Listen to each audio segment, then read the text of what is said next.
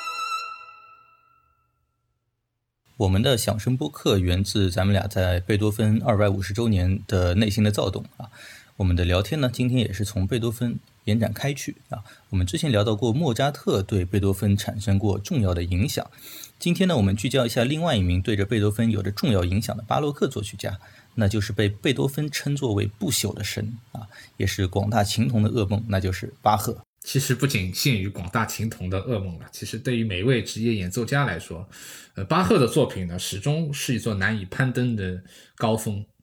那么之前呢，我们说贝多芬是音乐圣人，对吧？那么巴赫呢，可以说是漫漫音乐发展历程中，嗯，可以说是一个基石般存在的这样的一个人物了。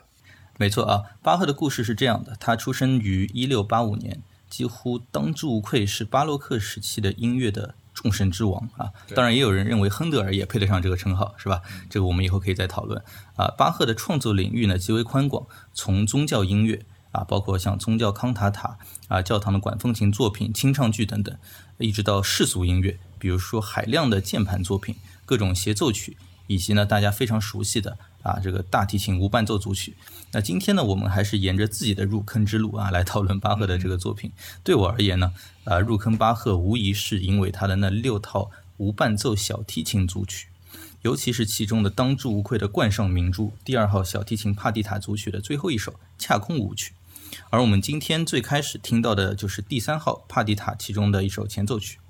今天呢，除了最后的恰空之外啊，需要声明的是，我们播放的所有的版本全部都选用了广受欢迎的美国女小提琴家 Hilary Hahn 啊哈恩的录音室专辑。那 Ken 作为小提琴家啊，你是如何看待巴赫这套珍宝级的小提琴作品？那巴赫这六首啊无伴奏小提琴奏鸣曲和 Partita 呢，可以说是呃所有小提琴曲目中圣经一样的存在。那无疑它是有着呃无比崇高的地位的。那么这套作品呢，它对于每一位小提琴演奏者来说，它都是一种试金石。那先从技术层面来说，它就是一个巨大的挑战。因为巴赫呢，他是一个复调大师，所以他的音乐呢，始终要在多声部的层次的多声部中进行。那么这六部小提琴作品呢，它也没有逃脱这样的特点，就是你要听到在一把小提琴上，它要演奏出多层次的音响，然后每一个层次的那个每个声部。声部的那个线条，它都需要非常清晰的展现在听众的面前，所以我们不仅要听见它那个高音的这样非常舒展的那个旋律，也不能忽略它其中低音那个 bass line 的走向。所以，如果按照美术的角度来说，就是点和线、点线面这三点缺一不可。那么，其中最为宏伟的篇章呢，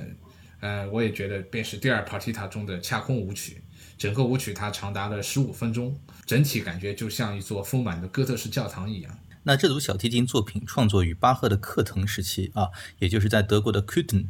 的这样的一个地方，他的这个莱尔波德亲王的宫廷家干活的那段时间。那之前呢，他是在德国的魏玛宫廷啊，但是魏玛大公好像据说不是这个特别 nice 的一个人啊。于是呢，呃，巴赫就跟他领导说啊，他说克腾的亲王请我去他们家做音乐总监，你看要不就放我去呗。这个魏玛的公公爵也是这个气的不行啊，就是把巴赫据说关了一个月才放他走啊。这个在课程的这段时期，巴赫呢他暂时的放下了宗教音乐的这个创作啊，写下了一大批如今我们音乐爱好者们耳熟能详的一些作品啊，其中包括这个双小提琴协奏曲啊，六套无伴奏大提琴，六套无伴奏小提琴和巴蒂达啊，以及这个六部勃兰登堡协奏曲啊，平均律键盘曲集的第一卷啊。呃，Ken，你看我们今天这个无伴奏小提琴，接着放哪一首比较好？我觉得先不妨先欣赏一下第三 partita 中的鲁瑞舞曲和 Gavotte 舞曲。那么第三 partita 呢，也是六首啊小舞里面我最早接触的。那么首先它的调性是非常充满着呃光明的一大调，那么不免也赋予了这套组曲这样的一个特点。鲁瑞舞曲呢，它是一个充满歌唱性的一个慢乐章。而 Gavotte 呢，它则是一个有着很强节奏律动感的一个快乐章，也有着那种生机勃勃的精神。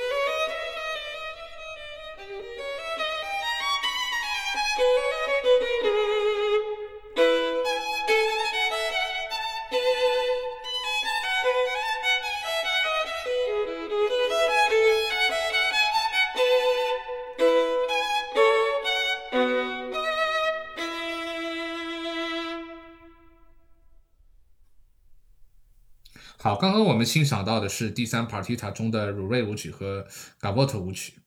那么巴赫呢，他一共写了三首无伴奏那个 partita，就无伴奏组曲。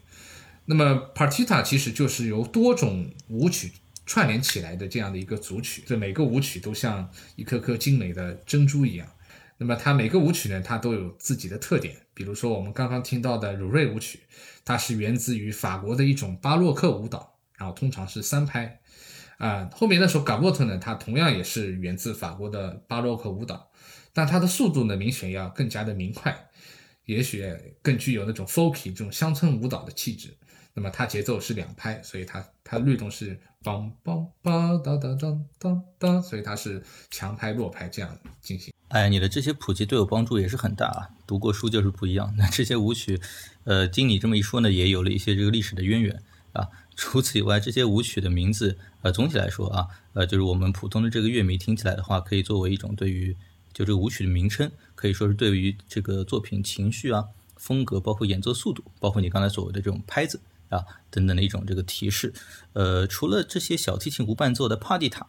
以外呢，巴赫在大提琴组曲和键盘帕蒂塔中也其实频繁的使用像库兰特。对吧？萨拉班德啊，基格这些名字作为单首小曲的命名，其实呢，在巴赫生前这套。舞曲大部分都是被埋没没有出版的啊，呃，当时他写下这些东西被同时代的人评价为它具有非常强的这个 instruction value，也就是说教育上的这个意义。那我们现在听起来，你说巴赫的这些伟大神圣的这个作品，你说是教育上的意义啊，搞得跟车尔尼练习曲一样啊，呃，好像是不是有点亵渎啊？但是在当时的这个巴赫听着其实是非常满意的，这恰好符合他的这个本意，因为他的这个 instruction value 其实远远不止于。对于小提琴演奏者啊，技法上的训练啊，实际上应该好像小提琴家也不太会把巴赫的小屋当技巧练习曲吧？应该不会吧？看啊，的确现在呃不会，大家就是对于巴赫小屋当成一个纯技巧来看，对吧？那他他对于演奏者的那种音乐的那种广度和深度都是有着很重要的意义的。如果现在谁这样说的话，我觉得肯定是会被鄙视的啊！这 尽管我们现在对吧，就是如果作为一个青年演奏者，巴赫呢的确是在我们的考试啊，或者说你呃比赛第一轮就是就是大家都会需要演奏巴赫。但是呢，他其实其实对于演奏家来说，演奏巴赫更需要一种精神上的一种深度，而不仅仅是一个技巧上，对吧？对啊，没错啊，所以是 spirit，没错没错。所以就这个 instruction 这件事情，在当时的巴赫的这个认识上，其实是在他在做另外一件事情。他是希望整个音乐界啊，作曲界能够认识到，就是小提琴，你别看它这么小啊，就四根弦，它的演奏上的这个想象边界啊是非常宽广的啊，它在和声上的这种可能性是吧，情绪表达上的这种广度和深度，你想想听那个恰空的感觉是吧？它是其实远远超出当时呃巴赫之前的人们的想象的。哎，的确如此啊，就是巴赫这套无伴奏作品，它听上去的音乐都是非常纯粹的音乐，然后也都非常有规律。但作为一名演奏者来说呢，就是没有音乐能比演奏巴赫更需要一颗诚挚的一个心灵吧。从演奏上来说呢，就需要我们的音准，包括到每个和弦的发音，它都需要让乐器达到最好的共振的点。任何的瑕疵呢，它都会立马暴露出来。但如此纯真的音乐，它带来的精神维度的空间又是非常广阔的，就仿佛数弦里的无限循环小数一样，就你不断。去发现这个音乐，不断去演奏这音乐，你每次都会有完全截然不同的这种新的发现。有时候甚至是非常简单的两个和声的一个进行，就会让你感受到那种 goosebump，就是起那种鸡皮疙瘩的感觉，对吧？就比如接下来我们即将欣赏到的这个萨尔班的舞曲，它其实就是这样一个慢乐章。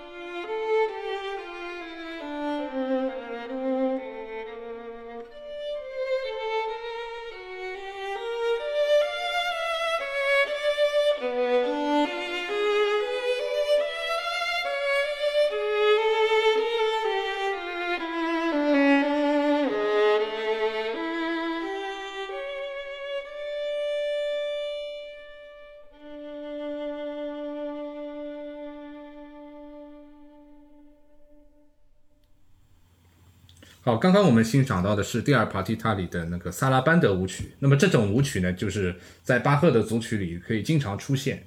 它是一种源于西西班牙的那种慢速舞蹈，通常是三拍。呃，同样是三拍，但是它不同于我们之前欣赏到的那个鲁瑞舞曲，就强拍就是出现在第一拍。那么萨拉班德的强拍呢，它是出现在一个第二拍，就是一二三，所以它是整体来说，萨拉班德的舞曲它更具有一种庄重的气质。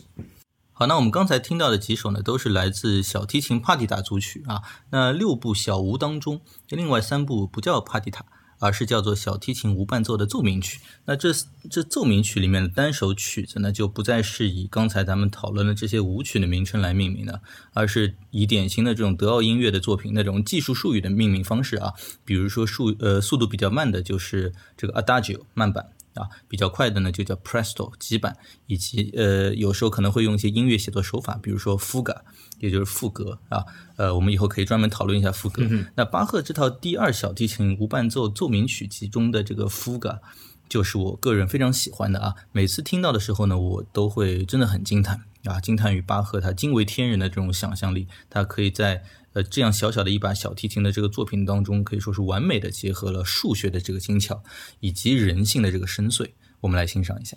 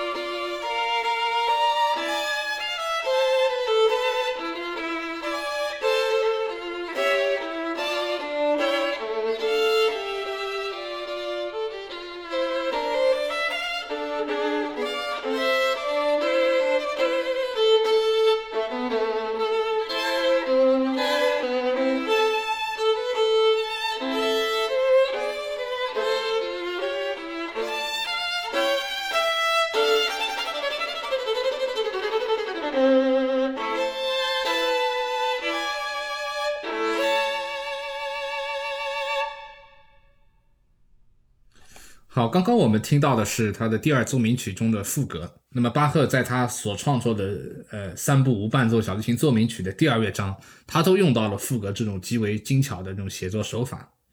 那么在第二奏鸣曲的这段副歌中呢，我们能听到小提琴极为丰富的那个和声，啊和那种高屋建瓴般的这种气势啊。那么接下来要推荐的呢，就是整套小屋里最为宏大，也可以说是最叹为观止的作品，那就是第二帕提塔中的恰空舞曲。天啊，真的让我觉得用语言去去描述这部作品的话，都会显得非常苍白。唯有真正用耳朵去聆听，才能真正体会到它呃伟大之处啊。那么这段时间长度达到十五分钟的舞曲，它所传达的远远超越了音符本身。啊，之后很有呃很有名的德国作曲家 Brahms，他曾说，恰空是人类世界上最为壮观，也是某种意义上最难理解的音乐。那么，在小提琴这样一件尺寸不大的乐器上，巴赫他创作了整个宇宙。的确这样啊，巴赫在这段舞曲中，他是运用了二十七个变奏，然后每段变奏呢，他在主题的基础上，他不断加入了新的元素，然后每段变奏之间，他又是如此紧密的连接在一起。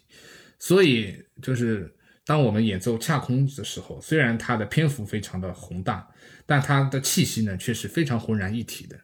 是的啊，恰空从许多方面都和其他的这个小屋当中的舞曲不一样。那不仅是它二三倍于其他曲子的这个长度啊，十五分钟。那无论是它的那些萨拉班德还是吉格呢，我们在听的时候，咱们发现就感觉巴赫就像一个呃音乐的一个匠人一样，他打造着一个又一个那种四五分钟的这种小小的精神空间啊，每一个呢都有非常别致精巧的啊原创性的啊有独特情绪特征的啊那样一个。呃，味道啊，那给你带来一种别样的精神享受。但是这首恰空却完全不是这样。每每次你一听到它 beginning 那几下极具张力的这个和弦啊，你就立刻能感觉到这这是一个非常艰深的一个铺垫。It's going somewhere big